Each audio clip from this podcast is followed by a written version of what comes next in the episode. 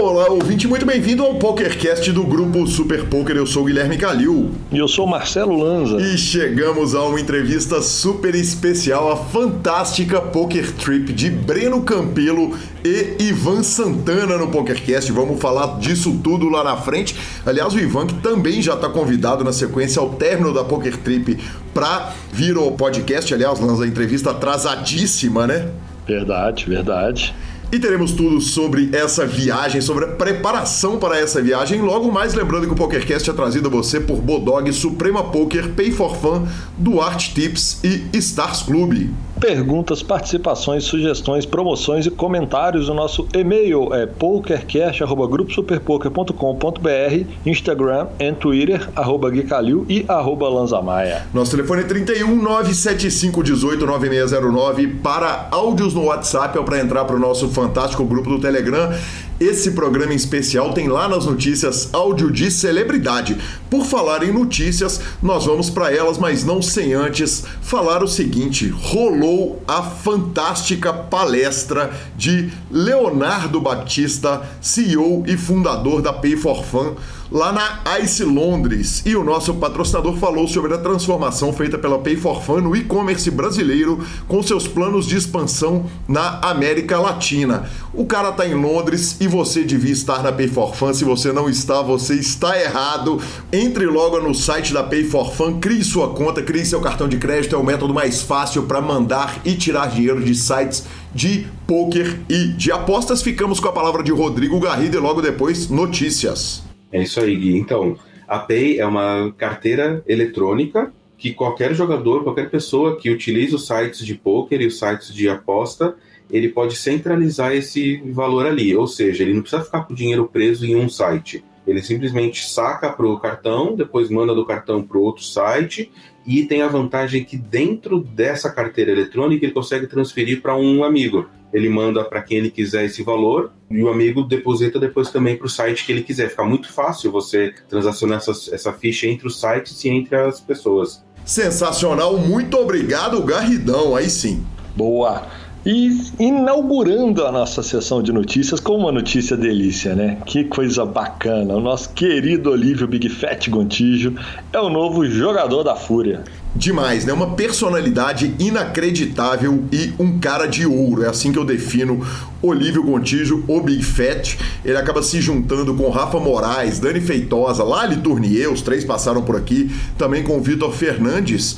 E a notícia é isso, é curtinha, mas parabéns para a Fúria, parabéns também pro, pro Big Fat. Acho uma o, o, acho que os dois ganham muito nessa parceria. O Big Fat, que tem entre seus grandes feitos ter sido jantado por mim com brócolis e alcaparras no desafio da mídia contra os times. Eu não vou deixar ele esquecer disso jamais, né? Você não colocou isso na pauta no dia que ele foi anunciado como jogador da Fúria, não, né? Cara, me importa pouco uh, o que foi anunciado ou o que não foi anunciado. Eu, toda vez que falar do rapaz, eu vou falar e melhor, eu nunca vou dar revanche, então para mim tá de bom tamanho. É, eu jantei um jogador da Fúria Poker Team. Ok, tá certo. A gente tá vendo, né? Onde que ele tá, onde você tá em nível técnico de jogo, mas tá tudo bem, tá tudo bem. Todo mundo tem alguma, né? Algum passado não tão glorioso, mas segue o jogo e segue o jogo para um passado gloriosíssimo que virá presente novamente, anunciada a volta do PSPC e do PCA. Sensacional, Lazinha. A gente já teve essa discussão aqui algumas vezes e o PokerStars anunciou a volta do PSPC com o PCA, que já tinha sido anunciada a aposentadoria dele, né? Tinha virado o PSPC, mas Cara, o evento vai acontecer, o PCA vai ter um main event de 5 mil dólares e o PSPC vai cumprir a tradição distribuindo um monte de Platinum Passes para os recreativos e aí o seguinte, aquela velha história, chama o recreativo que o profissional vai vir. Então a gente não tem a menor dúvida de que vai ser um mega evento. Eu ouso dizer o seguinte, mais causado pelo PSPC do que pelo próprio PCA.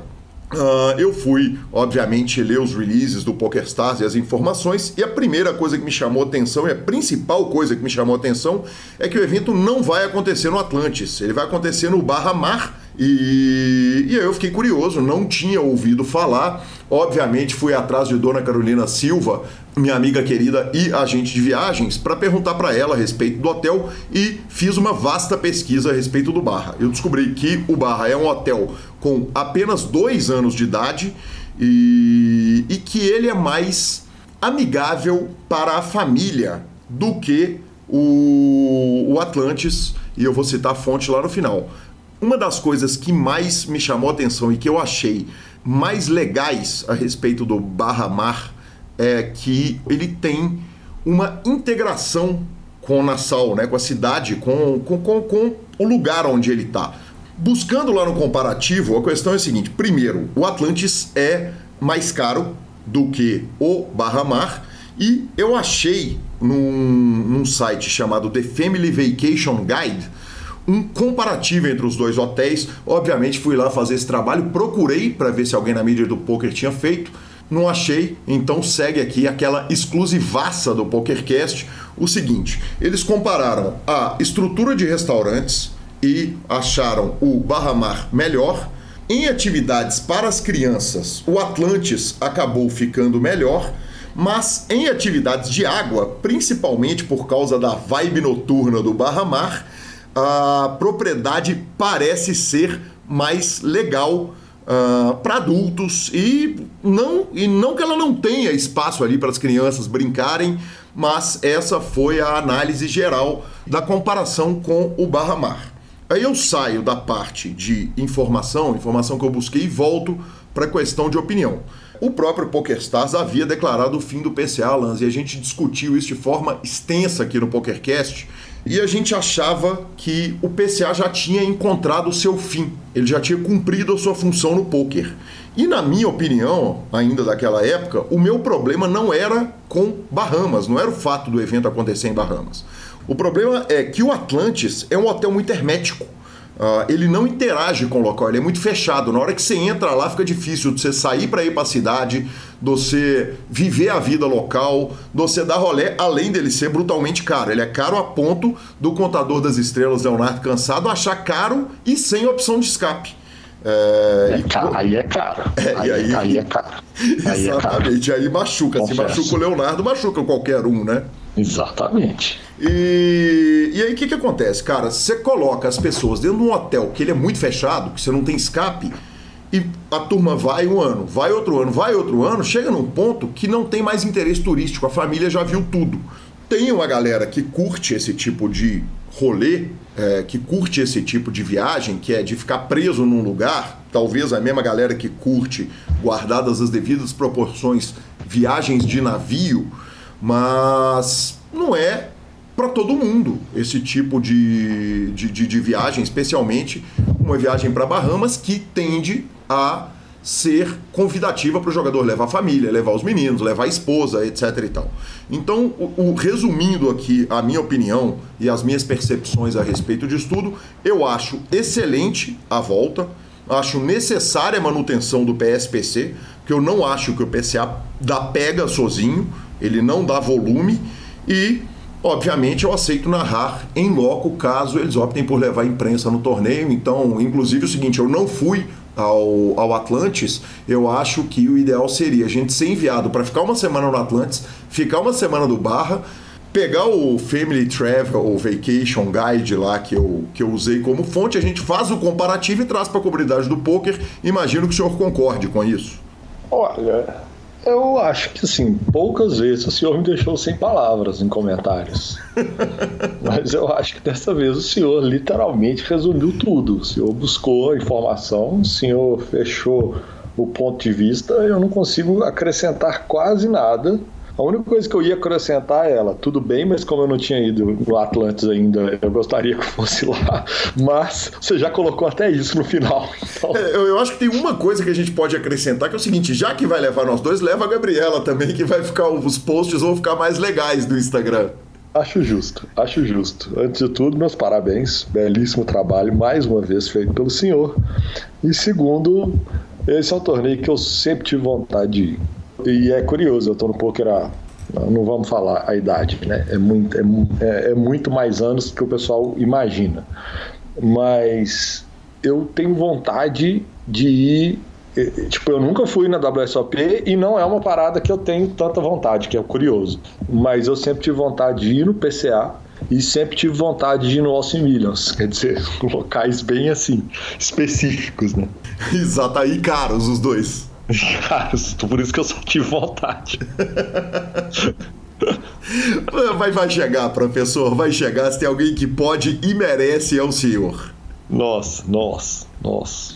Bora pra frente. Vamos bora pra frente. A Suprema inclui um recurso absolutamente sensacional e inovador nos aplicativos. Lanzinha, temos contas verificadas na Suprema? Temos contas verificadas, a última atualização já, já trouxe, a, é, a gente já está fazendo ela em beta, a última atualização já trouxe a possibilidade de fazer agora em massa e eles vão fazer uma campanha bacana, vão divulgar como que as pessoas vão fazer isso. Você tem que encaminhar documentação, né? Literalmente é uma verificação, é um selinho de verificação, tipo aqueles vizinhos do, do Instagram. E com isso a gente vai conseguir fazer algumas ações diferentes, assim, você vai saber com quem está jogando na mesa, então você vai ter torneios específicos para isso, você vai ter mesas de cash específicas para isso, só com, essas, só com esse recurso. Então eu acho que é um caminho bacana para mais segurança e cada dia evoluindo, assim, ó. Mas é, é uma coisa tão legal e tão incrível que você observa o seguinte: eu tirei isso da sessão de anúncios e mandei para a sessão de notícias. Acho absolutamente inovador e tenho a felicidade de trabalhar com o senhor e poder dar os parabéns no ar, ao vivo, em tempo real. Coisa boa, coisa boa, legal mesmo. A turma tá trabalhando forte e eu tenho certeza que eles estão sempre em busca do melhor produto, da melhor entrega e de sempre coisas novas. Sensacional, sensacional. Para nossa próxima notícia, Fábio Colonese é o campeão do main event do Enjoy Poker Tour. Marcelo Lanza certamente lembra, pode até não lembrar do próprio Fábio, mas do nome sim um cara que, que, que tá há muitos anos no poker brasileiro. Ele levou 55 mil dólares no main event, vale lembrar, são dólares. E, cara, uma campanha absolutamente brilhante. Nós o narramos muito tempo na TV. Aliás, uma transmissão que fiz de três dias consecutivos com o meu querido Caio Braz Caio, profissa demais, 13 horas de transmissão, mais de 13 horas de transmissão no último dia, foi muito especial. Torneio teve Eduardo Silva no High Roller, o High Roller foi, uma foi a tal transmissão longa mesmo, 3.300 dólares de Bahia. Tivemos brasileiro na mesa final, Michel Saad, enfim, o um torneio legal pra caramba, saudades de punta. E aconteceu uma coisa legal demais, Lanza eu estava com o Caio na transmissão e alguém perguntou a respeito da obrigatoriedade de colocar as cartas no sensor para quem está jogando em torneios televisionados. Nós fizemos uma aposta ao vivo, eu gravei um áudio no ar para o DC e o DC que está lá, lá na Ice London, a feira de jogos, nos respondeu durante a transmissão, deu tempo de tocar e da gente resolver o bet e fica aí a resposta de Devanir Campos a respeito de cartas chipadas e a obrigatoriedade dos jogadores de colocarem elas no sensor. Grande Guilherme Calil, grande abraço para você, grande abraço para todo mundo que está acompanhando aí pelo canal do Super Poker. Eu estou aqui direto de Londres, é, participando de uma das grandes feiras de, do mercado de jogos do mundo, mas não podia deixar de te responder. E vamos lá, a resposta é o seguinte: tudo depende do regulamento do torneio. Então, regula... os torneios que tem, né, mesas transmitidas, que as pessoas precisam colocar suas cartas nos sensores ou até mostrar as cartas para as câmeras, precisa ter alguma previsão no regulamento dizendo que o jogador que jogar na mesa da TV tem que colocar as cartas lá e tem que, é, vamos dizer assim, compartilhar as informações das suas cartas com quem está assistindo. Então tudo depende do regulamento. Se o regulamento prevê isso, o jogador é obrigado e quando ele se inscreve no torneio, ele está aceitando os termos do regulamento. Então, se você for jogar, por exemplo, um BSOP, que tem transmissões, e você estiver na mesa da TV, você precisa colocar as suas cartas nos sensores, senão você não vai poder participar daquela mesa. É isso, grande abraço para vocês e até a próxima. Sensacional, Lanzinha. Draw no bet. Empatamos a aposta, aposta sem vencedores. Aposta sem vencedores? Exatamente, exatamente. O DC mais uma vez, mais uma participação brilhante no PokerCast, né? Disparado o maior participante, né? Tá quase empatando conosco. E muito obrigado, DC. Sensacional. Vamos que vamos. Bom, e para encerrar, não tinha como encerrar diferente. Que semana de Filipinho. Exatamente, cara. A matéria não é minha, eu acompanhei por alto. Quando a gente entra em transmissão, fica apertado da gente acompanhar, mas claro que as redes sociais a gente está sempre ligado. E no Super Poker, nosso querido Alan Ferreira, o menino de ouro, o Pauzinho, escreveu uma matéria maravilhosa, super bem escrito a respeito dele. A gente tinha dito que o Ivy tinha conquistado um título lá no Chipre. E a verdade é o seguinte: né? em sete dias ele alcançou cinco mesas finais, cravou dois títulos e fez três heads up e arrumou quase 3 milhões de dólares, 2 milhões 880 mil e 100 dólares. É impressionante. As modalidades também foram várias, né? Puxou título de pot limit Omaha, puxou short deck, uh, fez decisão de no limit holding. Então é o seguinte, cara, Filipinho, como diz Marcelo Lanza, que homem. Que homem, que homem.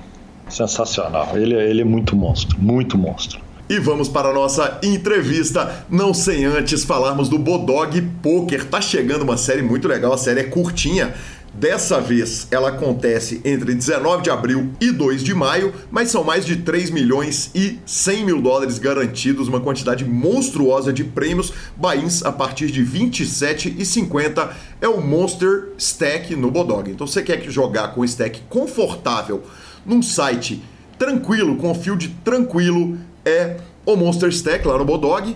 Os bains, como eu disse, começam lá em 27 dólares e meio, mas tem satélite partindo de centavos ali ou de pouquíssimos dólares, então moleza para você jogar. E ficamos com Ivan Santana e Breno Campelo.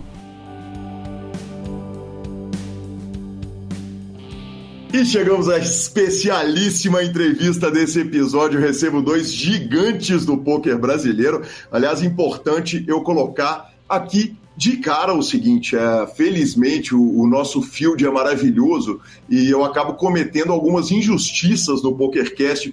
Meu querido Ivan Santana já está convidado, sempre foi o nome do topo da minha lista e recebo aqui Breno Campelo e Ivan que vão fazer uma road trip maravilhosa. Antes de tudo, muito bem-vindos, senhores. Muito obrigado, Calil, por me receber pela segunda vez, né? Muito feliz de participar, de poder contar como que vai ser essa viagem que nós vamos fazer com todo mundo junto e vamos conversar bastante sobre, sobre essa poker trip aí. Valeu, Calil, também. Finalmente aí com você, tá?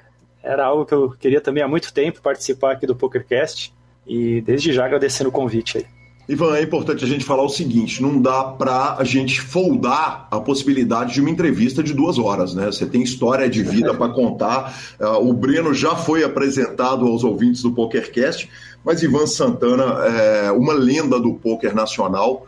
Escreveu dois livros que estão aqui agora na minha frente o Jogando como os Mestres do Poker. Aliás, esse livro é difícil de achar, né, Ivan? Ele é, é, Não é que ele é difícil de achar, ele é caro quando acha, né? é, o, na verdade, o Royal Book é caro, né? Quando acha que ele esgotou e eu, e eu vendi na época por um, por um valor, uma coisa diferente, né? Um meio. Eu fiz um negócio especial com ele. Eu fiz um negócio exclusivo para já jogadores de poker. E eu lembro que o preço no lançamento era 700 reais o livro. O Jogando como Mestre do Poker ele esgotou, na verdade. Eu tenho algumas cópias dele, né? E se alguém entrar pelo Instagram, falar que quer comprar tal, eu tenho um menino que, que manda aí para mim. Mas ele, ele também, os dois livros estão esgotados, né? Não tem livraria, você não encontra por aí. Pô, que demais. Sorte minha que tem os dois aqui. Dando crédito, eu ganhei dos meninos lá, no Alago, lá em Alagoas, quando fui gravar com eles, e o outro eu ganhei da própria editora Flop, e, e sensacional. Senhores, vamos direto para o nosso assunto. Que notícia maravilhosa. Então vamos ter uma road trip que parte de Miami para Vegas. Quer dizer, o senhor está fazendo uma volta para casa, Breno? Exatamente. A, a road trip vai ser From Miami to Vegas, então eu vou pegar um voo dia 22 de abril. Me encontro com Ivan em Miami, dia 22 de abril. E de lá vamos dirigir e voltar até Las Vegas. Bacana demais. Ivan, qual, qual é o seu momento atual? Porque para o Breno é mais fácil, né? O voo lá, lá é mais barato, é mais simples, é mais tranquilo, o dólar não impacta, porque para quem joga em dólar, não importa viver em dólar. Conta para mim qual é essa situação atual. Você está indo para os Estados Unidos para isso? É, eu vou para os Estados Unidos para isso. Eu tenho, o meu é um caminho mais longo, né? Eu saí de São Paulo, saiu de um dia 21, né? 21 de madrugada, 21 por 22, e vou chegar dia 22 lá em Miami, fazer teste de Covid e tudo mais, que ainda precisa, né? É, mas no poker eu, eu tenho jogado minha situação atual no poker, né? Eu jogo Omaha, eu jogo o High Stakes de Omaha, Omaha 5 cartas principalmente, e eu tenho um time, né? De, de Omaha 5, que é o Royal 5. Royal 5, sim. Então eu continuo como profissional de catch game, assim, do, minha carreira inteira, para quem para quem, quem me conhece sabe que eu fui profissional de cash game, quem não me conhece, eu praticamente joguei a carreira inteira de cash game, eu joguei só em 2011 um pouquinho de MTT, até joguei World Series of Poker, joguei o Main Event em 2011, mas eu nunca me atraí muito e joguei bastante cash live, joguei, eu, eu, eu tenho uma, uma trip com o Brenão já na Flórida, que a gente foi aí, jogou em acho que a gente, não sei se, a gente jogou em Miami, eu acho, um pouco, né, a gente jogou em Tampa, principalmente, em, em Orange City, que é uma cidade ali do, um distrito perto de Orlando, e em Daytona Beach. Então a gente já jogou ali por 40 dias na região também. Já tem um pouco de experiência. Eu gosto do live nos Estados Unidos. Me contem um negócio, quem que deu a ideia? Quem que vira e fala o seguinte, cara, vão, vão tocar o louco, porque a gente olha uma travessia de um país, se a gente está falando um país europeu, é uma coisa que dá para fazer em três horas. Mas a travessia dos Estados Unidos, até de avião, ela é complicada, ela não é simples. Claro que os voos são mais fáceis, tem uma série de vantagens, mas como é que surge a ideia de fazer um costa a costa dos Estados Unidos esse? Bom, uh, eu acho que a ideia principal veio inclusive do, do, do Costeira, né? O terceiro membro da viagem.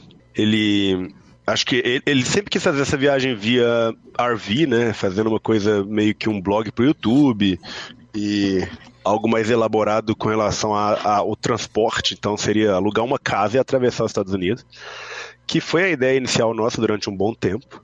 Quanto né, ao desenvolvimento da ideia, eu também sempre quis fazer essa viagem. Eu, eu já fiz Miami to Vegas, eu já fiz esse, esse, essa road trip em 20 dias, 25 dias. Uh, fiz só por diversão e conhecer lugares, não tinha nada de poker envolvido. Então, algumas, acho que mais da metade das cidades da rota eu já passei né? Já dormi, já visitei os lugares ali. Então, a ideia da viagem vem meio da ideia do Costeira de vamos atravessar os Estados Unidos jogando poker e depois a gente foi desenvolvendo. É, o RV é uma coisa, por exemplo, que a gente tirou de, de cabeça. Por ser um trecho tão longo, acho que a RV, para um, um, trecho tão, tão longo, uh, ficariam algumas coisas inviáveis, tipo retornar, por exemplo. Uh, a é, taxa de retorno era, era bem difícil, né, Ivan? A taxa de retorno era uma coisa que. Uh, acho que a, a maioria dos RVs, eles, nem, é, eles, eles iriam cobrar a gente por milha. Ele não é como um carro alugado que vai cobrar o, a milhagem ilimitada. E aí ficaria também onde parar. É, a gente teve uma dificuldade para entender como é que funcionaria essa viagem via RV, onde é que a gente podia parar, é quais cassinos a gente podia parar lá dentro do cassino. Alguns a gente não podia ir para downtown da cidade, não podia parar lá e tal. E a gente teve.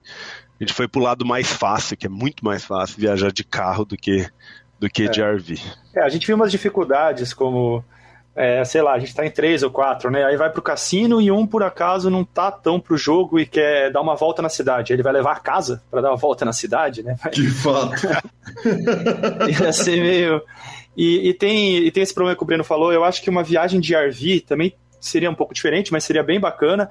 Mas teria que ser feito numa uma rota circular, né? Partida de um lugar, então poderia ser Miami, vai até Texas, aí sobe, depois pode ir para Atlantic City, depois desce voltando para Miami, para você retornar, né? Você tem que retornar o RV, você não pode chegar aquele trambolho ou sair de uma cidade e deixar lá na outra, na outra ponta dos Estados Unidos. Mas a gente cogitou, né? A gente cogitou fazer dessa forma, mas depois a gente falou, pô, é mais. É, até questão de custos é o, mesmo, é o mesmo. Se muita gente pensar, não, mas o RV sai mais barato, né? Não tem que pagar hotel e tal. Mas na verdade não. Na verdade, alugar um carro e pegar as diárias, a diária do RV não é tão barato também. Aí a gente preferiu fazer de carro mesmo. Bacana demais. Obviamente, eu tenho que perguntar qual que é o veículo escolhido para essa jornada. Isso é muito importante, né? Muito importante. Nós pegamos um grande. A ideia era ser confortável. O carro vai ser meio que o nosso hotel para sempre, né? Então, espaço vai ser muito importante. São 6 mil quilômetros, então a gente optou por um carro de sete lugares, uma Chevrolet Tahoe. É, tem, tem ela no Brasil? Não sei se tem ela no Brasil. Tem? Eu admito minha total ignorância a respeito de carro. Nossa, somos, somos, somos, somos, três. três, somos é, três. O, o Costa que ajudou a escolher, né? É, eu não manjo nada. Eu falei, ó, essa parte é com vocês. É um carro bonito, cara. Depois o, o É, um, é, uma, é, uma, é uma, uma de sete lugares da Chevrolet, assim, bem confortável e espaçosa para aguentar nossas malas e, e, e três cabeças durante 6 mil quilômetros. Fora o dinheiro todo que vocês vão ter que carregar, né? vocês vão precisar Tomara, carregar cara. no porta-mala, façam votos. Tomara, sacolas. Exatamente, exatamente. Já não estamos mais naqueles velhos tempos que o Doyle Bronson falava o seguinte: ganhar o jogo é fácil, difícil é sair da cidade com dinheiro. Doyle Bronson, Doyle Bronson, acho que teve uma vez que ele foi assaltado na casa dele e não acharam nada de dinheiro. Ele fala: meu dinheiro tá no Belágio, meu dinheiro tá no cofre do Belágio. Se você quiser me pegar alguma coisa, você vai ter que ir lá. E eu faço isso também. Eu, eu tenho uma safe box lá no Belágio e como eu só jogo lá, eu não ando com dinheiro. Eu não tenho ficha de dinheiro comigo, né? Na viagem vai ser um pouco diferente. Nós vamos ter é. que transportar, né, Ivan? De um, é, de um lugar para outro. Para não ter que carregar muito, né? É até legal tocar nesse assunto, porque muita gente me pergunta, e aí, vai jogar os high stakes o tempo todo? Eu acho que tem essa dificuldade, né? Quando você vai jogar o high stakes, quando você se programa para jogar high stakes em uma viagem, normalmente é em um lugar que você vai jogar. Então você faz, acaba fazendo isso que o, que o Breno faz no Belágio. Você sabe onde é o jogo, high stakes. Se você quiser jogar, sei lá, 10, 20, 10, 25, né, 25, 50, se, se abrir essas mesas caras. Então, em alguns poucos lugares que tem, né, né, todo lugar dos Estados Unidos, mas você chega, você normalmente deposita no, no, no, cassino, que rola o jogo, e você nem mexe com dinheiro. Você, se você for jogar durante duas semanas, você quando vai no caixa, você assina lá que está retirando, do teu, da tua conta lá e quando você sai do jogo você deposita. Então, até por segurança. Eu sei que os Estados Unidos é um país mais seguro, mas mesmo assim não é legal ficar carregando 30, 40 mil dólares de lá e para cá, né? E a nossa viagem a gente vai ter que fazer isso, a gente vai ter que ir de, um, de uma cidade para outra, a gente vai em muitas cidades ficar só um dia, indo em poker room atrás de poker room, então não dá para depositar em uma poker room. Por isso que assim, o, o, foco nem é o high stakes, assim, não, eu acho que seria um dos problemas do high stakes seria esse, né, de jogar só stakes maiores, seria, pô, ter que ficar carregando muito dinheiro, ficar indo de cassino para cassino com esse dinheiro. E o outro problema é que a maioria dos lugares que a gente vai não tem high stakes. Então, já avisando para a galera que for acompanhar, não estranhe a gente estar tá jogando um 3. Porque tem destinos, por exemplo, New Orleans, eu acho que a gente viu que não é, não tem um jogo muito caro. Ou em Pensacola, que é uma cidade litorânea da Flórida, é, a gente vai jogar com o jogo lá mais recreativo, mais com a, com mais baixo mesmo e tá ótimo. O objetivo é mais a experiência do que os limites caros em si. Bacana demais. Falando a respeito de, de destinos, já que você tocou nesse ponto, é, os destinos estão bem pesados na Flórida, né? E no Texas, na, na realidade. Cês, é, o vídeo que o Breno me mandou gentilmente, ele cita Miami, uh, Hollywood, uh, na Flórida, não na Califórnia, né? É Tampa e Pensacola. E lá no Texas vocês vão ter Houston, San Antonio, Austin, Dallas, Amarillo. Uh, tem, tem muito o foco em onde tem poker bom, correto? Quer dizer, eu imagino que na hora que você vai planejar, escolher os cassinos que vocês vão jogar, é onde que o poker brilha, onde que está o, o, o, jogo gostoso, onde que não tem dúvida que a gente vai chegar lá e ter action. Me conta um pouco a respeito desse plano, quer dizer, esse planejamento e a escolha específica dos cassinos, o quanto que tem a ver com o jogo e o quanto que tem a ver com estar no caminho, ter um rolê de diversão ali, enfim, essas coisas. Bom, uh, vou falar um pouco sobre principalmente Flórida e Texas, que foi o que você falou. São, são os dois, nossos dois principais destinos. Uh, e não é à toa, né? Uh, a gente sempre ouve falar sobre o Texas principalmente. Aqui em Vegas, jogadores do Texas que vêm para cá, eles falam, cara, não, não existe um jogo tão duro igual esse de Las Vegas. Não existe um field tão complicado igual esse de Las Vegas. Uh, o Texas reza a lenda que você vai chegar numa mesa de um 3 e vai ter cara com 10 mil na mesa. E é match da stack, então o outro quiser chegar também e pôr 10 mil, vai pôr. Pré-flop 1, 3, o cara dá raise de 25 e toma 4 calls. Então as coisas que a gente ouve do poker no Texas é uma coisa assim, surreal. Surreal. Uh, a nossa ideia é passar por várias cidades do Texas, principalmente pelo jogo. Acho que nesse, nesse quesito, a escolha das cidades, principalmente no Texas, foram pelo jogo. Sobre a Flórida, o Ivan pode falar melhor do que eu, que ele é, ele é fã do jogo da Flórida, né, Manivan? É, eu, a Flórida, Tampa principalmente, Tampa é minha segunda casa, eu falo. Minha casa no exterior aí, que eu, que eu tenho muitos amigos americanos, inclusive. que eu vou rever eles agora. Já fiz viagem com esses amigos americanos, já alugar casa. No, no caso, são amigos de Tampa, que a gente foi jogar o WPT, eles foram jogar o WPT, eu fui jogar o Cash. Na verdade, eles também foram jogar mais o Cash. Em Hollywood, ali na Flórida, a gente alugou casa, fiquei com eles ali um tempo. E já passei muito tempo lá. O, o jogo da Flórida, eu acredito que não é tão bom quanto o do Texas, eu não conheço do Texas, mas pelo que o, o, o Breno está contando e pelo que os americanos falam, hoje o Texas tem o melhor jogo, o field mais interessante. Mas o jogo da Flórida é muito bom também. A Flórida tem muita opção. Na região de Miami tem um tem o, o hard rock, que é o, aquele que é em formato de guitarra, né? Que é super bonito o hotel. É Sim. o Seminole. É, que é em Hollywood. Quem procurar na internet, coloca aí hard rock Hollywood, vai ver a foto do hotel. É super bonito. Hotel em forma de guitarra, né? E ali tem é uma poker room nova que está jogando muito jogo. E em volta daquela região tem outras quatro poker rooms, pelo menos. Em Tampa, Tampa tem uma das maiores poker rooms dos Estados Unidos, também no Hard Rock de Tampa. Mais de 45 mesas de cash. É, chega a ter, né? 40 mesas de cash, quer dizer. E outras regiões ali que eu já conheço também, já conhecia, ali perto de Orlando, em Daytona Beach, eu sei que tem jogo. Então é um, é um, é um lugar que eu, que eu conheço um pouco e um dos melhores dos Estados Unidos também. Acho que é o Texas, a Flórida, não sei como é o jogo na Califórnia, mas também tem, tem bastante jogo ali. Tem Maryland, que eu sei que é bom também para Omaha, ali perto de Atlantic City. Mas são os principais destinos mesmo, onde está melhor o jogo. E nessa rota Miami, né, Flórida até Las Vegas, é, são os principais estados, né, que passa, assim, também. Assim. Mesmo geograficamente, se for ver, o Texas é, o, é gigante, o Texas, né? E junta as duas coisas, né? É, faz parte da rota e é onde tem o melhor jogo. Então é onde a gente vai focar, sim.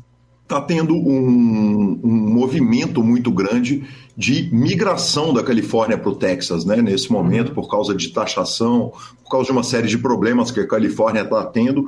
Então acaba tornando o jogo de lá muito bom, né? Com certeza. É, essa migração, inclusive, para Nevada também, né? É, eu, eu, hoje em dia eu brinco com que eu sento na mesa, pergunto de onde o cara é, ele fala da Califórnia, e eu pergunto, você já mudou ou você vai mudar ainda? Porque eles estão, eles vêm pesado e, a, é, e é incrível, é muita diferença, é muita diferença explicando resumidamente isso, quando o cara, por exemplo, ele tem um home office e trabalha para uma empresa da Califórnia e ele ganha, sei lá, o de 5 mil, é como se você ganhasse 5 mil em São Paulo, de repente você muda para o interior de Minas Gerais, cara. É, é surreal o poder do, do, dinheiro fora da Califórnia e, e, na Califórnia, né? A Califórnia é absurdamente. Quando você sobe, então, São Francisco é a cidade mais cara para se morar nos Estados Unidos. Então, você sai dali para vir para Nevada, que ainda é barato, Las Vegas ainda é uma das cidades com custo mais barato dos Estados Unidos, e Texas também. Então, eles estão migrando e com dinheiro para gastar, comprando casa.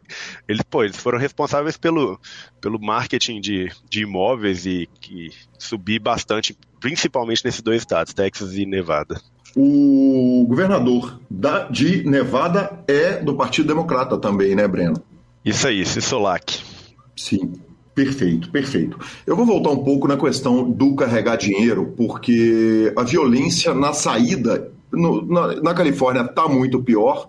Claro que tem uma questão uh, relacionada à epidemia de opioides ou opiáceos, eu não sei qual é o, o, nome em português, mas do, do, do vício em ópio, que, tá, que trouxe um, um, é, heroína para caramba, e isso acaba gerando uma violência.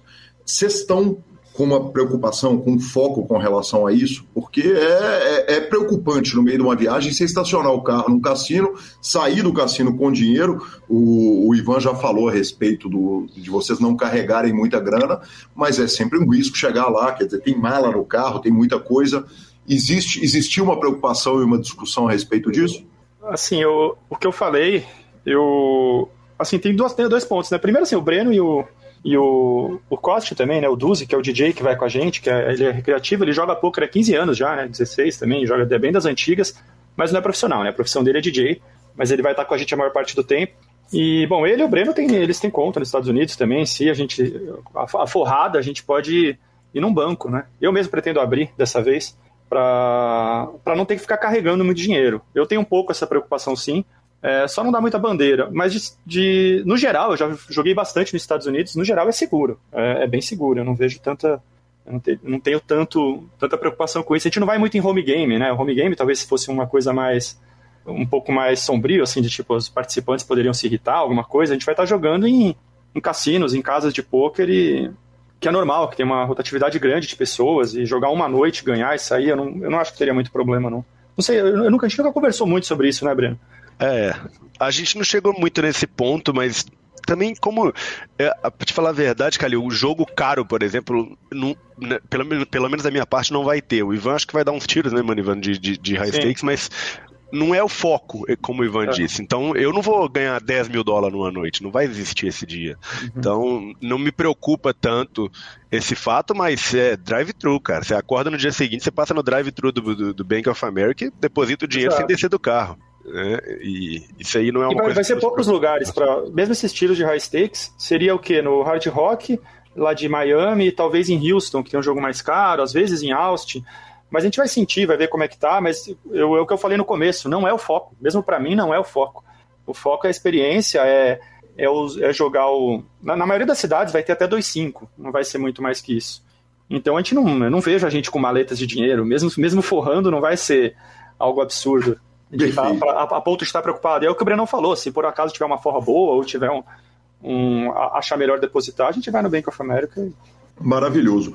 A respeito do field, o que, que vocês estão esperando? Tem uma diferença de field entre estados? Vocês falaram que o Texas, é, o Texas, aliás, uh, tem sido visto como uma, uma nova meca de poker por causa dessa migração e por causa também do alívio na, na regulação. Até essa semana teve um cara que entrou armado no cassino, no poker room. Isso acaba saindo notícia, mas uma pessoa entrar armado, atirar e tal, pode acontecer em qualquer lugar, né? Em qualquer lugar dos Estados Unidos, em qualquer lugar do mundo. Estados Unidos talvez um pouco mais grave. Existe uma diferença de field, tirando Las Vegas, que a expectativa é que o término da viagem vocês venham a pegar o field mais difícil. Tem outros lugares que, vocês, que, que, que cabe uma discussão a respeito disso? Bom, eu acho que o principal da viagem, o field que a gente mais aguarda é o Texas. Isso é, ficou claro é, durante a viagem. Sem dúvida, acho que o Texas é, é, Os casos que a gente escuta sobre o Texas é, é, é fez, fez com que a gente ficasse tão animado para a viagem. Né? Não quer dizer que a gente vai ganhar no Texas, não é isso, mas uh, ainda mais porque é uma, uma amostragem muito pequena, mas entender como é que é o jogo lá de um ponto de eu, eu Breno, penso num futuro poder morar lá, mudar para lá. Uhum. É, Austin é minha cidade favorita nos Estados Unidos, né? Então eu já fui três vezes a Austin, sou apaixonado pela cidade. A cidade é verde, a cidade, pô, é, é, é úmida, sinto falta disso, né? Morando em Vegas, mas é uma cidade maravilhosa, cidade universitária, povo jovem, bar, restaurante, música ao vivo, é alegre a cidade. E, será, e... será que Austin desbanca a tampa do meu número um? Pois é, Manivão. O senhor, o senhor vai, vai, vai, vai ter dúvidas, viu? Que tampa é minha segunda, viu? Tampa é minha segunda. Nosso gosto é Vamos parecido. É. E eu acho que também um outro, é, um outro é, é, é Phoenix, né, Ivan? A gente ouviu é, muito, muitas coisas. E a arena de Phoenix que a gente viu de poker lá é, foi bem bonita. A gente viu as fotos, é grande, muitas mesas. Também Cara, é um destino que a gente tem bastante, espera bastante. Já assim, Oklahoma, aí Pensacola, Biloxi, New Orleans, a gente viu que são cidades que o, o poker não é tão forte, mas tem jogo, a gente vai jogar. Vai ter que seja um, três, o que tiver. Se for qualquer joguinho, a gente vai estar. Tá, tá, para jogo. O objetivo é sentar em mesas separadas? Quer dizer, uh, você tendo a chance de não estar tá com o Breno, melhora bem o, o, field para o senhor, e o Breno não ter a chance de estar tá com o Ivan facilita bem a parada. O que Mas pode é, ser incômodo para o plano de mídia. E nós vamos falar no plano de mídia, o plano de cobertura que vocês têm para viagem. Vocês vão evitar se, pegar, se pegarem na mesa? Não, claro que não, mas sentarem na mesma mesa? Eu acho que naturalmente a gente vai sentar em mesa diferente, porque o meu foco é o Marra. É o Marra e o Marra de 5 cartas e de 6K, o que tiver, ou até Mixed Games. E eu vou jogar Texas em alguns lugares, mas o foco do Breno é apenas Texas. Então acho que naturalmente a gente vai estar em, em mesas diferentes. Acho que a gente só corre o risco de sentar junto onde não tem Omar, né, Ivan? Acho que nas cidades é. pequenas, que o, os clubes pequenos mesmo, que aí o Ivan vai ter que jogar holding, aí a gente. Aí ele vai sentar na minha direita e toma tribete. E aí vai ter, vou ter que forbetar ele. Maravilhoso! Maravilhoso! É esse level que nós estamos querendo ver: briga, tiro, porrada e bomba. E você tem um problemaço, né, cara? Porque achar uh, jogos non-holding até em Las Vegas é difícil. Uh, se a gente vê algumas mesas de, de Omar, mas eu fui a Vegas fora de temporada, quer dizer, nem, nem as mesas de hold'em estão muito formadas. Claro que vocês fizeram um plano pensando nisso, mas existe seriamente a possibilidade de você não encontrar action em nenhum jogo que não seja hold'em, né? Eu alguns lugares sim, alguns eu acho que vai ter até o meu jogo vai estar melhor que o do Breno. No Texas e a Flórida tem bastante Omaha, não vou ter dificuldade não, pelo que eu vi assim. A gente fez uma a gente deu uma olhada nos aplicativos americanos que mostram, né, as mesas que estão rolando. A gente fez uma pesquisa aí de, de field. Pegamos uma quarta-feira à noite, né, vimos como é que tá, estão as mesas em cada cidade. Pegamos outro dia da semana e vimos também. E Vegas, Vegas tem menos Omaha, mas tem no área todo dia. Phoenix, eu acho que não tem ali Phoenix, e Oklahoma não tem, aí em New Orleans não tem, aí vou ter que jogar Texas. Mas no, na Flórida e no, e no Texas, em Dallas, em Houston, em Austin, tem Omaha sim, tem Omaha com todo dia forma alguma mesa de Omaha. Então, eu acho que 70% da viagem eu devo jogar Omaha, 60%, 70%. Aí o 30% eu vou jogar o famoso Omaha de duas cartas, né? Sim. E... O, o, o, que o, o que o Gui 12 chamou no PokerCast do jogo de camponês. É. e aí, é o folding, né? Eu vou lá foldando, foldando, foldando. que sensacional, que sensacional. Ivan, eu, eu, eu me sinto até uh, preocupado com o risco de desrespeitar uma lenda do poker como é você, mas um cara que vem jogando Omar há tanto tempo, existe algum risco de você se sentir desconfortável, fora o fato do jogo ter muito menos action, mas se sentir desconfortável ou precisar de algum ajuste para jogar Texas Hold'em? Ah, eu vou, eu vou estrear um pouco no começo, sim, mas eu, eu assim, algumas coisas eu vou estar tá achando estranho os spots, não vou estar tá acostumado. Eu não jogo Hold'em em Texas há dois anos. Então, assim, nenhuma mão de Texas. Eu jogo acho que há dois anos. A última vez foi exatamente nos Estados Unidos aí. Então, assim, eu vou, eu vou ter um, alguns spots, acho que eu vou achar estranho, mas eu vou ter o Brenão ali para discutir mão comigo, para me, me atualizar, me dar uns toques também, então eu tô tranquilo. Eu sei que muita coisa também é que nem andar de bicicleta, né? Muitas, muitas coisas ali a gente, eu, eu vou saber me virar bem. Então, é, somado ao fato de você estar tá pegando um field de live que provavelmente não joga online, ou quando joga é muito pouco, né? É, né, o field é, o field é fraco, da, da, da 1.2 e da 2.5. Claro que vai ter uns regs ali, mas de forma geral, o field desses limites é fraco. Eu não pretendo jogar holding acima de 2.5, não. Eu não. Aí eu vou deixar para o Breno, aí se tiver um lugar com uma 5.10, alguma coisa mais. com field mais qualificado, eu não devo me aventurar, não. O holding vai ser mais. as mesas mais tranquilinhas. Então, acho que não vou ter muito problema. Bacana demais. Uma pergunta que é super importante, especialmente para o uh, Costeira, que eu não conheço, mas que vocês dois citaram, que está indo na viagem, que está ajudando a organizar a viagem. E essa pergunta interessa mais a ele, obviamente, do que a todo mundo. É, tem um swap gigante ali, quer dizer, nós vamos dar uma equalizada na variância, fazendo uma troca de, de, de dinheiro, ou cada um joga com o seu, cada um joga por si? Eu acho que nas mais caras talvez a gente faça, né, Breno? A gente não, também não, não, falou tanto sobre isso, mas acho que é. um, uns tiros na 510 ou na, mais caros a gente pode fazer um swap. É, o swap, a ideia do swap vai ser só quando a gente for jogar algum tipo de high stakes. Então, quando o Ivan for sentar numa mesa cara, a gente vai fazer meia meio, pô, sei lá. Não vai nem ser swap, vai ser é. meia o buy-in e meia o lucro, né? E a mesma coisa no meu holding se a gente for dar algum tiro de, de holding caro. Perfeito. A conta, a, a, a imagem que está sendo feita agora é quem forrou na noite anterior paga o almoço, o jantar e a hospedagem do dia seguinte? Isso vai ter que ser. Esse não vai ter escape, né? Esse não tem escape. Eu vou, eu vou, às vezes eu vou até falar que eu ganhei menos do que o Ivan para ver se, ele, se eu tiro um escorpião ali do bolso do homem. Eu vou te falar, porque tomar dinheiro dele só se for cinco na mesa é muito difícil, né, Breno? Muito difícil, muito difícil. Isso é uma coisa muito interessante como é que é o poker aqui na mesma mesa, né, Ivan? A gente não chegamos a entrar a fundo nesse assunto, mas eu já joguei com o Ivan. A gente já jogou na Flórida juntos. Uh, as pessoas na mesa eles sabem, até pelo, pelo, pelo já viram a gente antes e tal. A gente chega junto, então eles sabem que a gente é amigo, né? Sabem que a gente tá junto. O americano, ele não tem tanto o, o, o, o ele entende que você está sentando numa mesa com seu amigo e não quer jogar potes grandes com ele. Eu nunca vou querer jogar pote grande numa mesa senta, que tá o Ivan sentado num field da 2-5, no field da 1-3. Eu sei que ele é o melhor jogador da mesa. Para que, que eu vou querer jogar pote grande com o cara? Entendeu? Então, não é que a gente uh, faz casinha, não é que a gente não aposta um contra o outro, mas a gente alivia um, vai aliviar um contra o outro e jogar muito menos potes um contra o outro quando a gente sentar junto, mas por porque eu não vou jogar contra um único cara que eu vou considerar bom numa, no field da 1-3, entendeu? Então, isso aí também vai acontecer, mas na verdade, evitarei. Entre, entre, entre regs, até não é só entre amigos, né? Às vezes você tá num, na 1-3, na 2-5, você conhece que um americano X ali é o melhor da mesa, você não vai se levelar com ele. Eu acho que não tem muito porquê.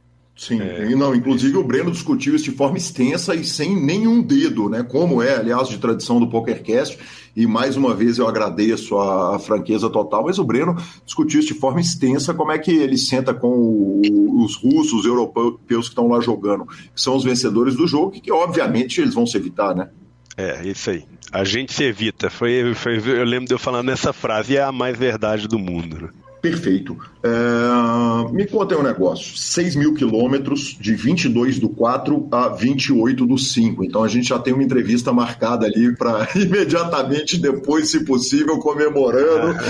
Aliás, certamente comemorando, obviamente, independente de qualquer que seja o resultado da viagem, é, é uma, uma viagem a ser comemorado. Quanto que tem de jogo? Quantas noites são de jogo nesse mais de um mês que vocês vão viajar? A teoria nossa são todas. É.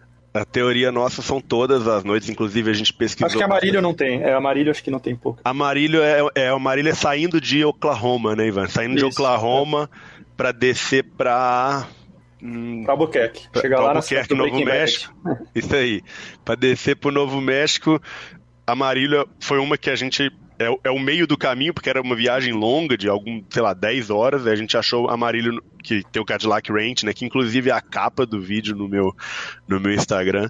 E a gente ainda não achou jogo lá, mas eu acho que acha, né? Eu acho que a, quando a gente passar pelo Texas, passar por, por Houston ali, se conhecer melhor as pessoas, falar, pô, tô indo para Amarillo, não tem um jogo lá e tal. Então eu acho que a ideia da viagem seria, seria mesmo jogar todos os dias. Ah, seria um pecado, né? Na terra de Amarillo Slim, é, e apesar dele não ter nascido lá, ele nasceu em Johnson, no Arkansas, mas, mas poxa, o nome dele é, e ele morreu em, em Amarillo, seria um pecado essa cidade não ter jogo nenhum para os senhores, né? Pelo amor de Deus. É. Isso eu não sabia, não sabia que era, tinha essa relação. E de repente, se tiver um museuzinho dele, aceitamos fotos, hein? Porque quem vai a Amarillo fazer essa cobertura especial para o PokerCast vai ter que ser os senhores, viu? vai ser uma honra. A Amarillo é uma cidade que eu tô. Eu, eu, pô, o Cadillac Ranch é um dos lugares que eu mais quero conhecer da viagem. É, eu acho a coisa mais linda, aqueles, aquelas bundas de Cadillac para fora.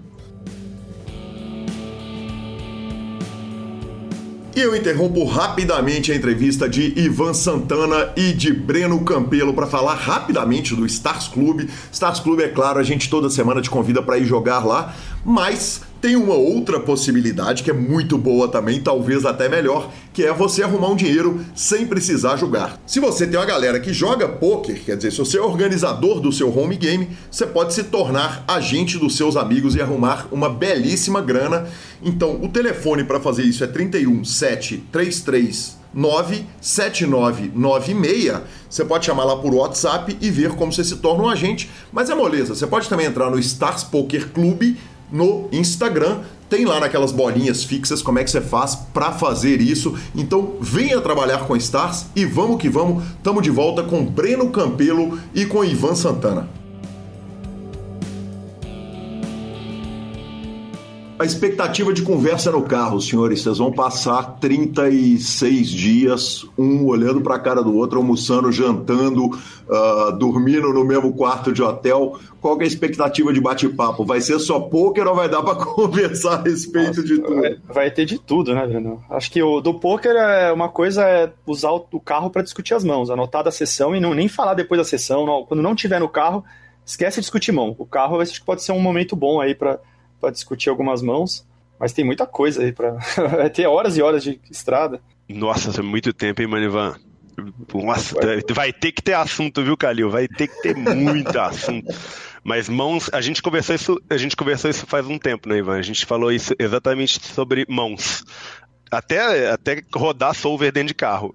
A gente não quer trazer conversa poker para fora do carro. Então a gente quer que esse tempo sobre poker seja no carro mesmo, discutindo mãos, analisando mãos, vendo é, o que, que foi bom, o que, que foi ruim, discutindo. Até porque a viagem vai ser poker, é, carro, né? Vai estar ou no cassino ou no carro, e aí um, e também um pouquinho de turismo, um pouquinho de um passeio ou outro. Então, num, no momento que não é estar tá no carro e não estar tá dentro do, do cassino, o poker tá proibido.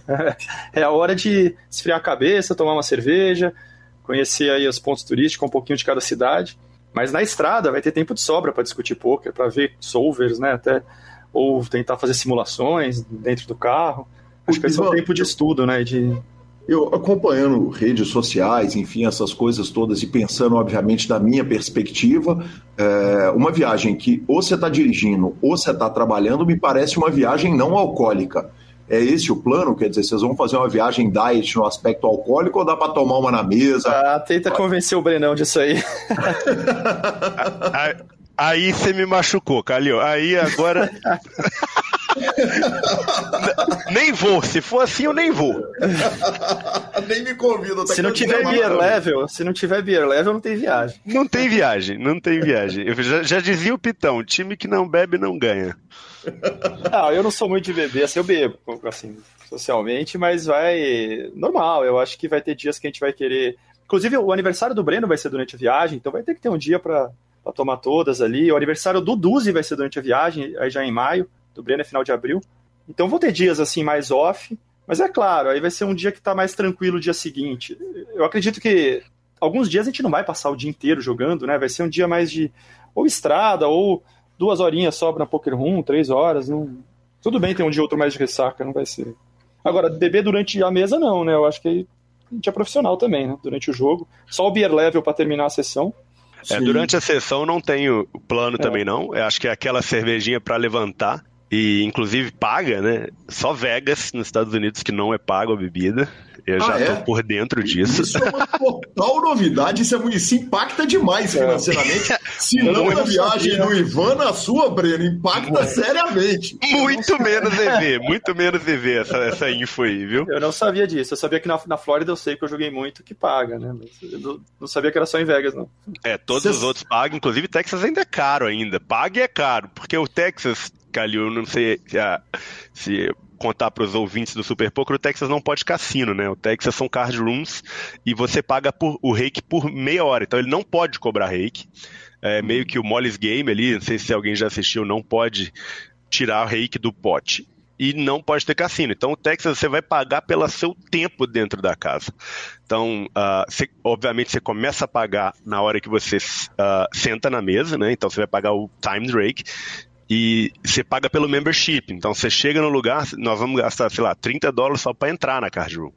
Que a gente tem que virar membro daquela card room para entrar e paga-se em torno de 9 dólares. A média é entre 7 e 12, tá? Entre 7 e 12 dólares a cada meia hora. Então, é assim que funciona o reiki no Texas. Então, a bebida, comida, tudo à parte, tudo caro, inclusive. Que ele sabe uhum. que você está ali, você tem que comprar dali. Então, ele ainda tem esse direito, né? Vegas é, é muito liberado porque você está dentro do cassino. Os lugares que são cassinos geralmente vai ser liberado por causa disso. Ele quer que você fique bêbado, quer que você jogue na maquininha, quer que você torre o dinheiro depois. Então ele te embebedar interessa para o cassino, né? Mas ainda assim, até tampa, né, Ivan? É, é, é, pago e é caro. Pago e é caro. Eu lembro de pedir cerveja na mesa, levantando lá no, no 2,5 lá em Tampa e pagar 10 dólares num copo, num chopp grande, né? É, eu me lembro disso. Sim, não é, não é EV. Será EV que não muito. tem alguma coisa de regulamentação? Quer dizer, eu estou me, tô me perguntando aqui se não, não, não existe, porque em, em Vegas é diferente, né? Vegas os cassinos fazem a lei eles são os maiores arrecadadores do, uh, do Estado, então meio que a lei fica por conta deles. Será que no, no resto dos Estados Unidos não pode ser? Claro que não, faz, não faria isso, sentido isso no Texas, que você está pagando o reiki por tempo, mas pode ser que alguma regulamentação legal, né? Alguma, algum limite legal. É, porque o Hard Rock em Tampa é um cassino, né? Não é só o poker. Poderia ter a mesma ideia de Vegas. Ou Atlantic City. Eu, eu, eu imaginava que Atlantic City pudesse beber. Eu joguei em Atlantic City, joguei no Caesar lá, mas não me lembro. Então, se eu falar, eu vou estar tá mentindo. Mas eu acho que não, cara. Eu acho que o sentido é igual uh, estacionamento no cassino. Aqui em Vegas não cobra. Aí, de repente, o Caesar começou a cobrar. Então, o cara começou a ir pro MGM porque era 5 dólares mais barato. Ele não tinha que pagar o estacionamento. Aí, depois de três meses, o Caesar tirou. Tirou a fila do estacionamento. Então eu acho que se alguém começa a cobrar bebida, o cara vai parar de lá. E aí eles morrem de medo disso. Agora, se cobrar bebida no cassino de tampa, o cara vai fazer o quê? Vai pagar, ué. ele vai ter que ir. Ele não tem outro lugar para ir. Ele não tem concorrência. Então eu acho que por esse motivo é um dos principais de, de Las Vegas uh, não cobrar. Acho que é o medo da concorrência mesmo. Se falar que o cassino vizinho cobra bebida, é, aí eu acho que eles perdem o cliente até numa dessa. Tampa não tem para onde o cara correr, não, não tem, tem como ele ir para outro lugar, né? Perfeito, perfeito. Senhores, vamos falar um pouquinho de reiki? É, não, não, dá para comparar, né? A gente já está com, com, com o, o poker regulamentado, resolvido, e o reiki é muito diferente. A gente sabe que o reiki é muito mais baixo em praticamente qualquer jogo dos Estados Unidos, uh, em comparação com a América do Sul toda. Uh, o que, que, vocês esperam a respeito de reiki? Fez parte da decisão? Vocês olharam como é que funciona isso? A respeito do Texas também já falamos, mas a respeito dos outros cassinos, uh, isso foi levado em conta? Você quer responder, Manivan? Ó, oh, eu vou falar então do que eu acho, tá? Eu vou começar a primeira parte. Uh, nos Estados Unidos, como um todo, ele vai ser sempre justo. Ele não vai ter um lugar que vai te cobrar uncapped. Para começo de conversa, essa é primeira parte é isso. Então você não vai chegar num lugar, por qualquer lugar que ele seja dentro dos Estados Unidos, e o reiki vai ser tirado ilimitadamente, né? Então esse, acho que com relação às decisões de card room, de, de lugares que a gente foi baseado em reiki, não tivemos por esse motivo. A gente sabe que alguns lugares vão ser um pouco maior, mas nunca vai ser algo exorbitante, né? Uhum. É, a gente não, acho que nem se preocupou tanto com a questão do reiki, a gente sabe que nos Estados Unidos o reiki é justo, é bem menor. E aí eu entendo alguns pontos do Brasil, né, do, do reiki aqui ser maior. É, eu entendo alguns lados, né, do, das casas. Acho que você também conhece muita gente, né, Calil, das casas Sim. de poker. O reiki no Brasil, o principal motivo de ser caro é que o jogo é a crédito aqui, né? Sim. E, e aí também isso rola muita rola um pouco de inadimplência de muitos jogadores, né? E é uma forma da casa se proteger, né? De um jogo caro que começa a ter potes muito grandes e aí um cara que pode até ser sempre parceiro, mas aí ele fica 200, 300 mil down e resolve não pagar. É, então esse é um dos pontos. O outro ponto que também acho que os dois principais pontos, né? Esse é o jogo a crédito e, e, o, e o fato de não ser cassino. O, o poker nos Estados Unidos muitas vezes é um atrativo para as maquininhas, para o blackjack. Só que esse argumento, assim, não, eu, eu acho que, tudo bem, eu acho que até nos Estados Unidos, às vezes o reiki é um pouco maior no, nos lugares que não são cassinos, que é só o poker, nas, nas poker rooms, mas eu não acho tão válido. Eu acho que um, um você poder dar cap em dois blinds, ou até em quatro blinds que fosse, já, já seria bem lucrativo para quem organiza o jogo. Agora, o reiki sem cap, que nem é no Brasil, é, é, que eu não jogo, eu acabo não jogando Cash Live por culpa disso. É muito, muito raro jogar Cash Live no Brasil. Mas o reiki sem clap é, é, eu acho um absurdo. Eu acho que está muito fora de qualquer padrão internacional. Eu joguei poker na Europa, eu joguei em lugares que até também era crédito. E reiki sem clap eu nunca vi, assim, quase é muita exceção, é só no Brasil. É, eu acho um absurdo, um pote gigantesco, sei lá, um pote 50 mil, a casa tira 2,5 sim. para dar uma mão de poker. É 3 minutos dar uma mão de poker. Então é, é, eu acho que isso de, tem, tem que mudar mais para frente. É, tudo bem, o, o poker teve muitas batalhas aqui, né? E eu acho que deveria assim mudar. Poderia ser um cap de 8 blinds, que fosse que seria já altíssimo, mas é, mas vai convencer o pessoal, né? O, o jogo já começou assim aqui.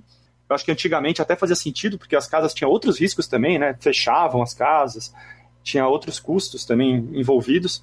Mas eu vejo que se o cash game quiser crescer no Brasil mesmo, é, se quiserem fazer um ambiente que tenha regulares recreativos, como é nos Estados Unidos, como é na Europa, como é no resto do mundo, em que o jogador possa viver jogando cash game live no Brasil, isso tem que mudar, isso tem que mudar. A carga no jogador quando o rei can cap, e se você for pensar, o jogador que paga, o jogador correto, né, que está sendo prejudicado, a carga Sim. é muito alta. A carga é muito... Quando a gente conversa, o Breno deve até, não, sei se tem esse assunto com os americanos, mas quando eu fui para Tampa e conversava com meus amigos e falava que não tinha cap, ele falava, e quem é idiota jogar esse jogo? Essa uhum. era a uhum. resposta dos americanos.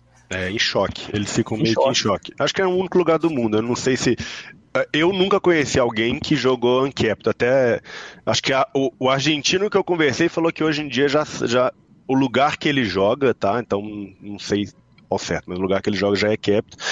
E a galera fica meio em choque quando você fala que o reiki no Brasil é uncapped. E fala, é, eu não sei se hoje tem mesmo. Eu, já, eu, já, eu sabia que tinha alguns lugares, mas, bom, Punta, Punta sempre teve cap.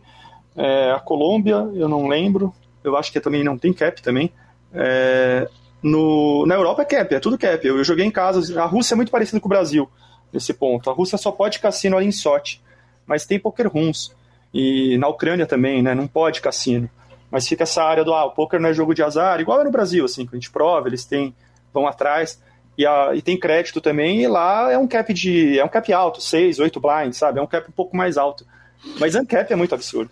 É, a, tendência, a tendência é que com a regulamentação do poker no Brasil e uhum. até a regulamentação dos jogos, né, o poker dando tudo certo, e a gente fez um PokerCast especial com DC a esse, a esse respeito, a tendência é que a regulamentação venha com essas limitações, que vai começar certamente, qualquer regulamentação de jogo que foi discutida até hoje no Brasil, é a primeira coisa que você corta é o jogo a crédito, inclusive cogita-se a possibilidade de não haver jogo com cartão de crédito, né? Que o jogo tem que ser pago uhum. na lata é, com o dinheiro que você tem em conta. E isso certamente defenderia os, os clubes é. brasileiros, né?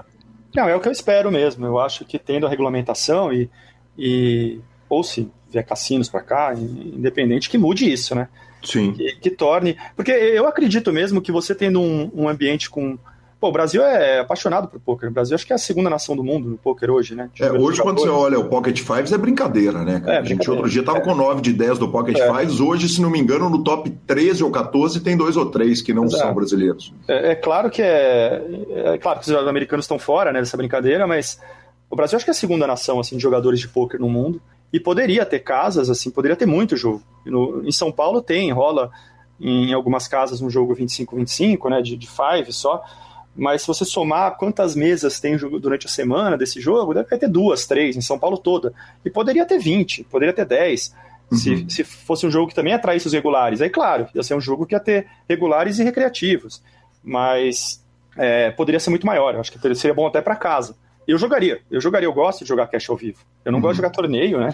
Historicamente. Ô, Ivan, e mesmo sem cap, você é, é, fala de um lugar de um cara que matou os jogos ao vivo aqui no Brasil quando jogou no, no, no, nos, nos, bons e velhos tempos do poker, né?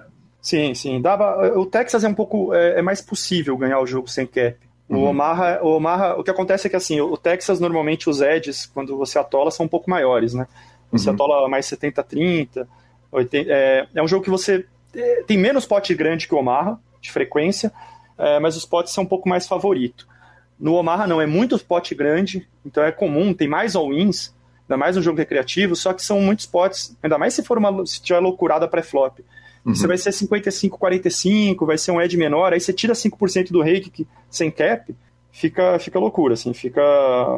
É, não, não é que não dá para bater, porque o field é realmente muito fraco, mas é, é um edge, ainda mais o 5 cards, né? Se for um pré-flop no 5, que é muito próximo, é um edge muito pequeno. E a variância é gigantesca por culpa desse reiki. Então, é por isso que não tem muito profissional de cash no Brasil. Não tem. Tem os caras que runaram bem um, dois anos, mas se, se você falar, esse cara vive de live, cash live no Brasil há 10 anos, putz, não tem. Pra contar na mão. E olha lá. Uhum. É, é, a gente até conhece alguns que, que, que batem o jogo, né, com, com, Game Selection, mas, mas muito justo. Mas vai, vai para online. Esse cara, quando começa a fazer a conta, fala, tá, poxa, eu vou para online, estudo e joga um dois online, vai ser quatro meses ao mesmo tempo, vai poder jogar mais volume, e porque o Reiki tá matando muito a lucratividade dele. Uhum. Muito, muito. E poderia estar tá ganhando mais online, né? Acaba que o reg que faz a conta vê isso. Perfeito. Senhores, é, Covid. Uh, a turma está brincando o seguinte: acabou a pandemia, acabou a pandemia, mas vocês vão atravessar por uma série de estados com diferentes regulações. Claro que os, partidos, os estados republicanos eles tendem a ser mais soltos com relação no, no, que diz respeito à regulação, e nos estados democratas a tendência é que vai exigir vacina mais, vai, vai ter uma exigência de uso de máscara. É, há uma preocupação a respeito disso. Imagino que vocês estejam vacinados, vão quando for necessário, vão usar máscara. Uh, houve essa discussão? Existe alguma preocupação nesse sentido? Conta para mim aí, Breno, a situação aí que eu também quero saber direitinho. Mas eu, tô, eu a minha parte eu tô vacinado, e, mas eu não sei como tá nos Estados Unidos a questão. É, eu também sou vacinado, já peguei duas vezes. Você já pegou, Manivan, Covid, não? Já, já peguei também. Peguei então somos três. Vamos é, que vamos. Também já, já, já, peguei duas vezes, já sou vacinado. Uh, eu tenho certeza que Texas, Flórida e Nevada e Arizona não precisam de máscara, então normal, vida normal. Eu não sei com relação a Oklahoma e Mississippi. New Orleans também é normal. Oklahoma e Mississippi, que são os, os, outros dois, eu não, não sei da obrigatoriedade. Só que eu acho que não. Eu acho que hoje em dia nos Estados Unidos, acho que os lugares já estão. A maioria. Eu, eu, eu não sei se existe ainda lugares com obrigatoriedade de máscara. Acho que Perfeito. Acho que a minha eu preocupação... acho que talvez, talvez se a viagem fosse mais a norte, se a reta que vocês fossem pegar fosse mais a norte, talvez poderia ter até mais preocupação, né? Uhum. Sim, eu, sim. A minha preocupação é, é, mais agora, de não, de não pegar agora uma semana antes da viagem, né? Então eu não marquei viagem nenhuma agora na Páscoa, vou só ver família. Vou, já, ontem amigo meu chamou para ir para barzinho e tal, eu falei, cara, não, difícil, porque se eu pego Covid agora, agora, mesmo que não dê nada, assim, que não, não tenha sintoma, eu vou fazer o teste e vai dar com Covid, eu não posso embarcar, né? Sim. Então é. eu vou, vou estar mais de boa aí, tentar evitar até usar máscara aí nos lugares, mas para não correr esse risco, que senão o Brenão começa a viagem aí no solo. Imagina, Manivan. Não, não sai de casa então, Manivan. O seu está oficialmente de quarentena. Maravilhoso, maravilhoso. Quarentena obrigatória. É. é tem, tem possibilidade de mudança de plano? Quer dizer, chega num cassino, tem o jogo 5, 10, malucos, cara insano, o Omaha tá um sonho, o Cash, o Holden tá um sonho, o jogo Low Stakes do nosso amigo DJ Costeira também tá um sonho, e a gente virar e falar o seguinte, cara, vamos ficar três dias aqui, pelo amor de Deus, uh, ou as esposas vão puxar a orelha se essa viagem esticar, se mudar os planos. Existe, é, o... né? Existe essa chance, né, Manevan, da gente aumentar um dia ou dois, só que durante a viagem. A gente deixou meio que dois ou três dias livres, entre aspas, eles são dias para serem usados nesse, nesse sentido. Então, a gente chegou em, em, Houston, gostamos do lugar, gostamos da cidade, gostamos do jogo, então vamos dormir mais uma noite aqui. Então, é. esse aí tá, nós temos essa, male, essa maleabilidade. A gente tem que chegar em. A gente tem que chegar em Vegas dia 24, né? 24? Acho que é isso. 24, a gente chega. Então, a data para chegar em Vegas. A Flórida a gente não deixou muita maleabilidade, que a gente já conhece também, já Agora, no finalzinho da Flórida ali, que vai ser a região ali de Pensacola, que é uma cidade, pô, a gente ficou encantado com as fotos, né? Que é praia, vai ser. É, se tiver, por exemplo, chovendo, tempo ruim, o jogo já não é muito bom lá, a gente já acelera. A gente já passar dois dias lá, já passa só um. Aí em Houston, o contrário. Se a gente achou, pô, vamos ficar mais um dia em Austin, que o Dre não fala tanto. Sem problema algum. A gente tem um ou dois dias aí mas não muito mais que isso, não é tão, tão flexível do tipo, ó, vamos ficar mais uma semana aqui nesse lugar. É, não esse aí não, esse não. Jacksonville é um lugar que a gente não falou, que também estou bem animado para conhecer. Jacksonville é a maior cidade da Flórida. É, a gente vai passar por lá e, e, e, diz que o jogo é insano lá também, viu? Eu vi coisas boas de Jacksonville. Um é, esse, tá um dia, esse dá para ficar dois também. É, esse é um que a gente tá um, pode ser que fique dois. Bacana demais.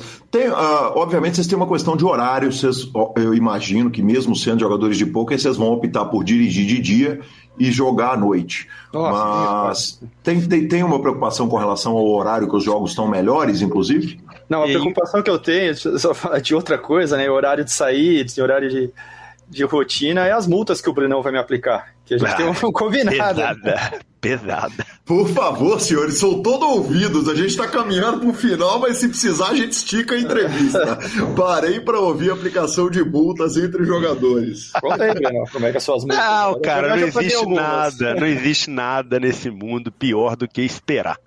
Né? Então, que, como é que a gente combina? Vamos deixa, sentar na noite? Peraí, deixa eu fazer uma indiscrição, então, e vou fazer um agradecimento público ao senhor Ivan e ao senhor Breno, porque hoje, na hora que eu fui ligar o computador para a gente começar a gravar a entrevista, o computador meteu uma tela azul na minha cara aqui e a gente acabou, eu acabei roubando 20 minutos a mais do tempo ah, dos senhores. Diferente, então, cara, diferente. Eu peço desculpas, felizmente eu tinha fotos, né, para mandar no nosso grupo ali do WhatsApp. Pô, fatalidade, pô, isso aí aí acontece, né? É um imprevisto, isso aí acontece, é, pô. Mais beber muito na noite anterior e demorar um pouco é, pra acordar cara, também acontece, né, Brenão? O problema é assim, ó, a ideia que a gente tem é a seguinte, na noite anterior nós vamos sentar para jantar e tal, saindo da Poker Room, e vamos conversar sobre o dia seguinte. Então, peraí, vamos, vamos sair que horas, Ivan? Eu prefiro sair às 8 da manhã, ele vai falar 10 da manhã. Então nós vamos sair às 9. Só que às 9 nós vamos ter que estar no carro. Se você chegou 9 e 10 no carro, você paga 10 dólares. Se você chegou 9 e 20, você paga 20 dólares dólares. Você pagou 9,5, você paga 30 dólares, pô.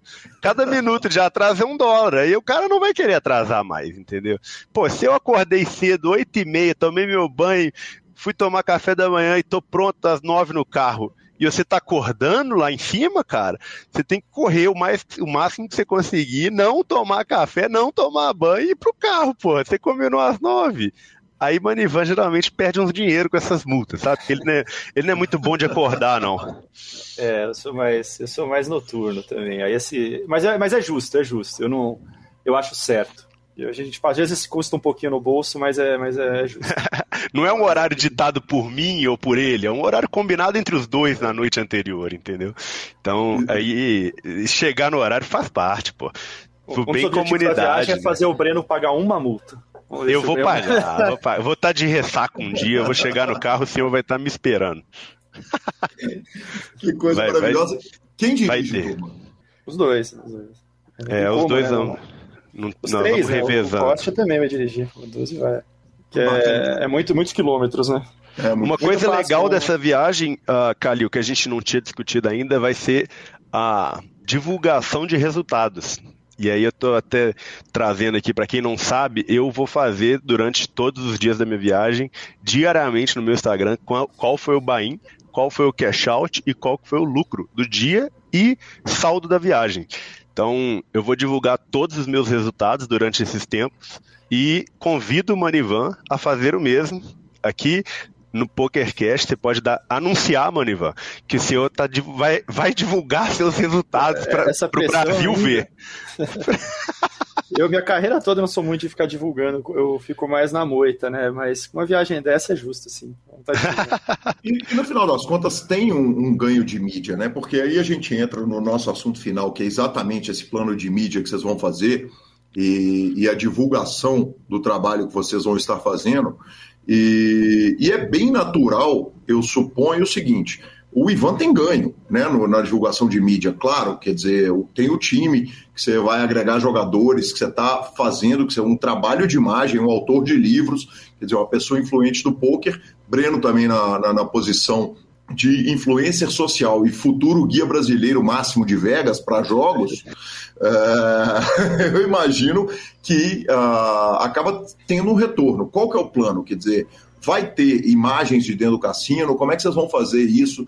Isso já foi pensado de como que vocês vão fazer para entregar o máximo para quem for acompanhar a viagem e para o ouvinte do PokerCast, ou quem acompanha o grupo Super Poker, que naturalmente vai querer acompanhar? O Breno, que é blogueiro, pode responder melhor essa aí.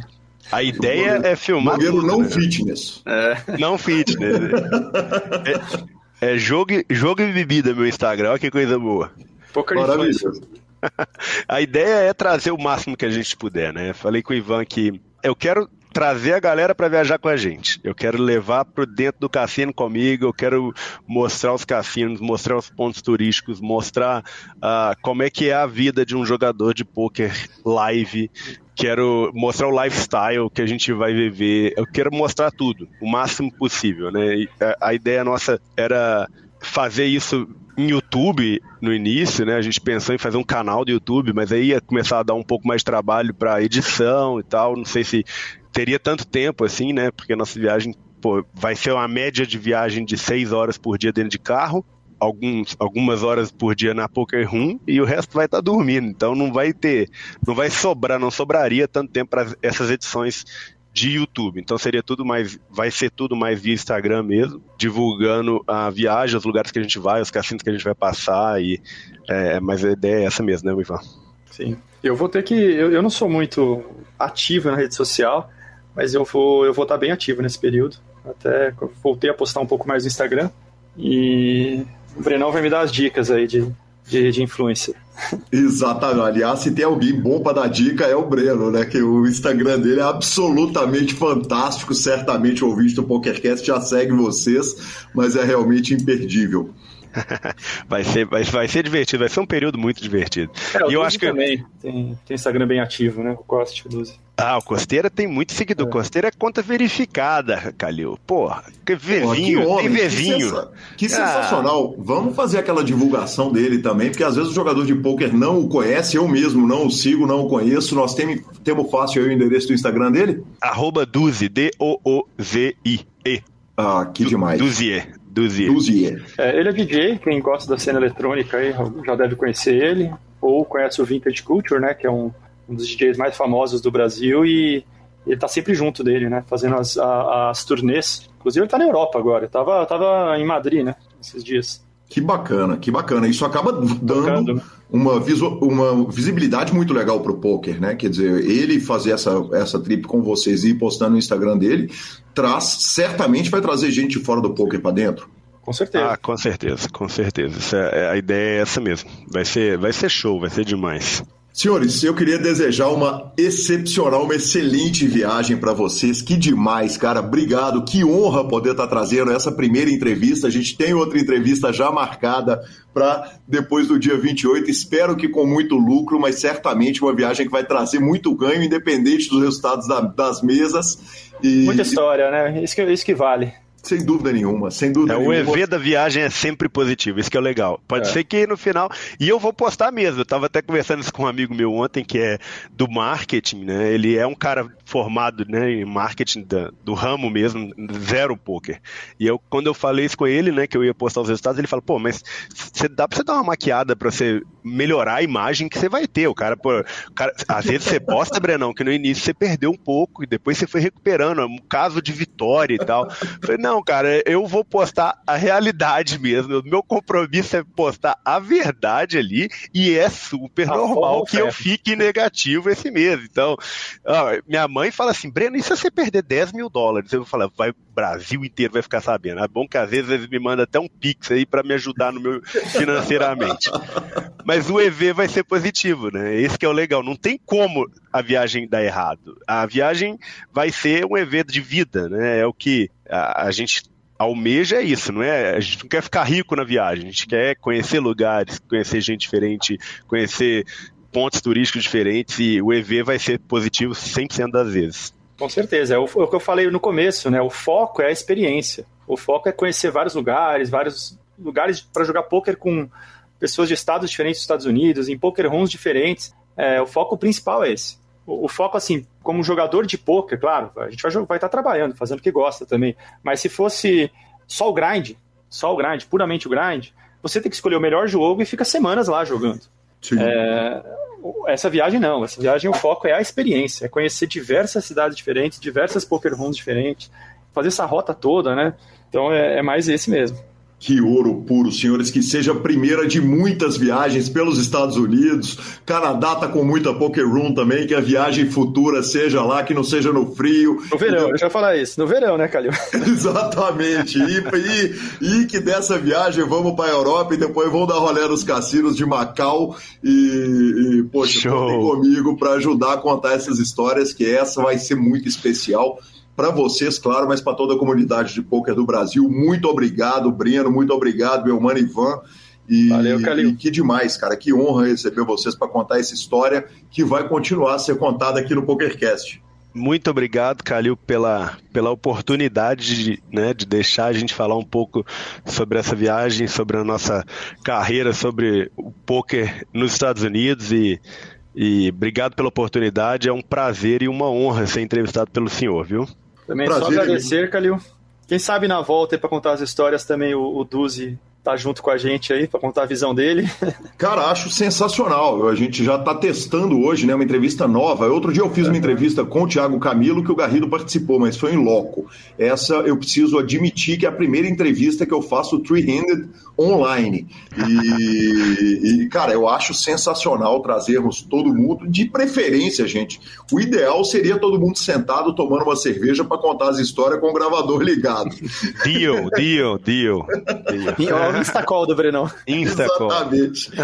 mas, mas se não puder ser ao vivo, a gente vai trazer, vamos contar, vamos trazer uh, ele também. E que prazer. Gente, boa viagem. Aproveitem, ganhem muito, matem a turma e aguardo vocês de volta. Ivan, uma grande alegria que eu tenho no PokerCast é que eu tinha uma preocupação lá no começo do PokerCast, que era e se acabarem os grandes nomes que eu vou trazer para o PokerCast. E hoje eu sinto o seguinte: o PokerCast tem um, um, um tem tantos nomes, tem uma lista tão fantástica, quer dizer, a gente pensa do cast de torneios, poxa, tem nomes como o Pabrites, por exemplo, que é um cara que ainda não veio, tá vindo, o Celoano veio, tá vindo. Felizmente você já está convidado, já foi aceito o convite. E eu fico muito feliz que o primeiro contato, a primeira entrevista já seja nessa viagem incrível e imediatamente depois estamos juntos para contar a história, porque o senhor tem muita história para contar. Vamos, vamos fazer sim. É, o Brasil está muito forte no poker, isso é uma preocupação que você não precisa ter, não, que tem tanto nome que está crescendo. Eu, eu, quando olhei a lista do Pocket Five, falei, poxa, mas uma galera não conhecia. Eu não conhecia porque eu não estou muito por dentro de torneio, mas é muita gente que está crescendo, né? os times estão muito fortes. E eu agradeço muito aí a participação, é, ser convidado né, e participar com você, ainda mais com meu irmão aí, o Brenão, fazer uma entrevista junto com ele já é mais um mais um EV, já é o primeiro EV aí da viagem, né? Vamos dizer assim, dessa experiência ah, aí com você. Você é um lindo, Manivan. Sou seu fã. É, o, o, Ivan perguntou se a imagem tinha, se a entrevista ia ter vídeo, porque ele tinha que arrumar cabelo. Eu falei, deixa eu te falar, senhor, eu tenho, tenho, a maior tranquilidade de falar que com qualquer cabelo o senhor está sempre lindo. É um homem maravilhoso esse Ivan. é, é. Sensacional, muito obrigado, senhores. Boa viagem e falamos de novo que vocês brilhem. Eu vou estar acompanhando naturalmente pelos Instagrams. Um abraço, Calil. Obrigado. Um grande abraço. Sensacional, Lanza, que homens, que homens. Reitero aqui o desejo de uma viagem animal para os dois. Eu vou te contar uma coisa: nós já choramos viagem para Bahamas na sessão de notícias. Vou terminar essa, essa entrevista falando que melhor só se a gente estivesse junto para fazer cobertura em loco, hein? Resumindo, quem não chora não mama, né? Exatamente. Bora de redes sociais? Vamos bora de redes sociais, Lanzinha. É, as redes sociais hoje estão curtas. Primeiro a gente queria deixar os parabéns para o Mano Moja. O homem acertou um jackpot de 65 mil dólares fazendo um Royal Flush em plena stream. Então, cara, se tem alguém que merece uma pingada de 65 mil dólares do nada na conta, é Mano Moja. Eu agradeço o Wilson Moraes que acompanhou as nossas transmissões e que me mandou essa informação. Demais, cara. Mojave, um cara espetacular dos nossos corações. E aproveito para agradecer o carinho monstruoso que nós recebemos nas transmissões do Super Poker. No BSOP já foi assim, agora no Enjoy foi demais, uma transmissão de 13 horas que a turma não arredou o pé da Twitch. Então, obrigado, muito obrigado pelo carinho. Essa sessão, essa parte minha de uh, redes sociais é só para agradecer mesmo a todos vocês que acompanham as transmissões do Grupo Super Poker. Sensacional, velho. Sensacional. Merece demais mesmo e parabéns a vocês pelo trabalho dos senhores. Está brilhante. Muito obrigado. Bora de finalização então? Superpoker.com.br, tudo sobre poker no Brasil e no mundo, onde tem poker, o Super Poker está. Na aba de clubes temos a guia de clubes do Brasil, onde jogar a agenda diária de torneios. Na aba de vídeos e no YouTube temos transmissões ao vivo dos maiores torneios de poker no mundo, análises técnicas, entrevistas icônicas e, claro, o PokerCast. Revistaflop.com.br, a sua revista de poker há mais de uma década contando as grandes histórias do nosso jogo. Assine já. E mibilisca.com, cobertura mão a mão de torneios pelo Brasil e pelo mundo. Dica cultural. Lanza, dica cultural pode ser exclusivaça, viu? Dia 29, para a turma que está em Belo Horizonte, claro que a gente tem ouvintes em todo o mundo, mas quem tiver em Belo Horizonte no dia 29, a minha ex-banda, o Folsoms, vai fazer um show e especialmente para esse evento eles me convidaram para fazer o contrabaixo acústico, então estarei tocando aqui no restaurante do ano, claro que lá no meu Instagram, no arroba vou dar todas as informações e fica essa curta dica cultural de uma semana muito ocupada que não tive tempo de ver nada nos Netflix, streamings e afins da vida. Eu também não tive tempo de ver absolutamente nada. Então, já que você está dando dica cultural da, da, sua banda, eu vou dar dica cultural para a turma que quiser ver a Redaí, a nossa banda do querido Aeronville, que vai tocar sábado no chalé lá perto de casa. Maravilhoso, maravilhoso. Cai para lá, entendeu? Que ainda tem chance da gente encontrar. Então tá tudo certo. Então é só chegar em BH. Grande potencial de nos encontrar lá. E sim, basta eu estar em BH. Se eu tiver, eu estarei lá. Arroba Gui Calil e arroba Lanza Maia são os nossos Instagrams e Twitters. O PokerCast é trazido a você pela Bodog, pela Suprema Poker, pela Pay for Fun, Stars Club e, claro, pela Duarte Tips. Nos procure no Spotify, Deezer, YouTube, Amazon Music e Podcast Players. Nos indique, nos dê 5 estrelas. Mande no grupo dos amigos. Se cada um de você trouxer mais dois ouvintes, a gente vai fazer a pirâmide do bem do poker e a edição é do maravilhoso Rodolfo Vidal. Um grande abraço a todos e até a próxima semana. Valeu! If you light and give away till I'm your man, you win some, lose some, it's all the same to me. If there's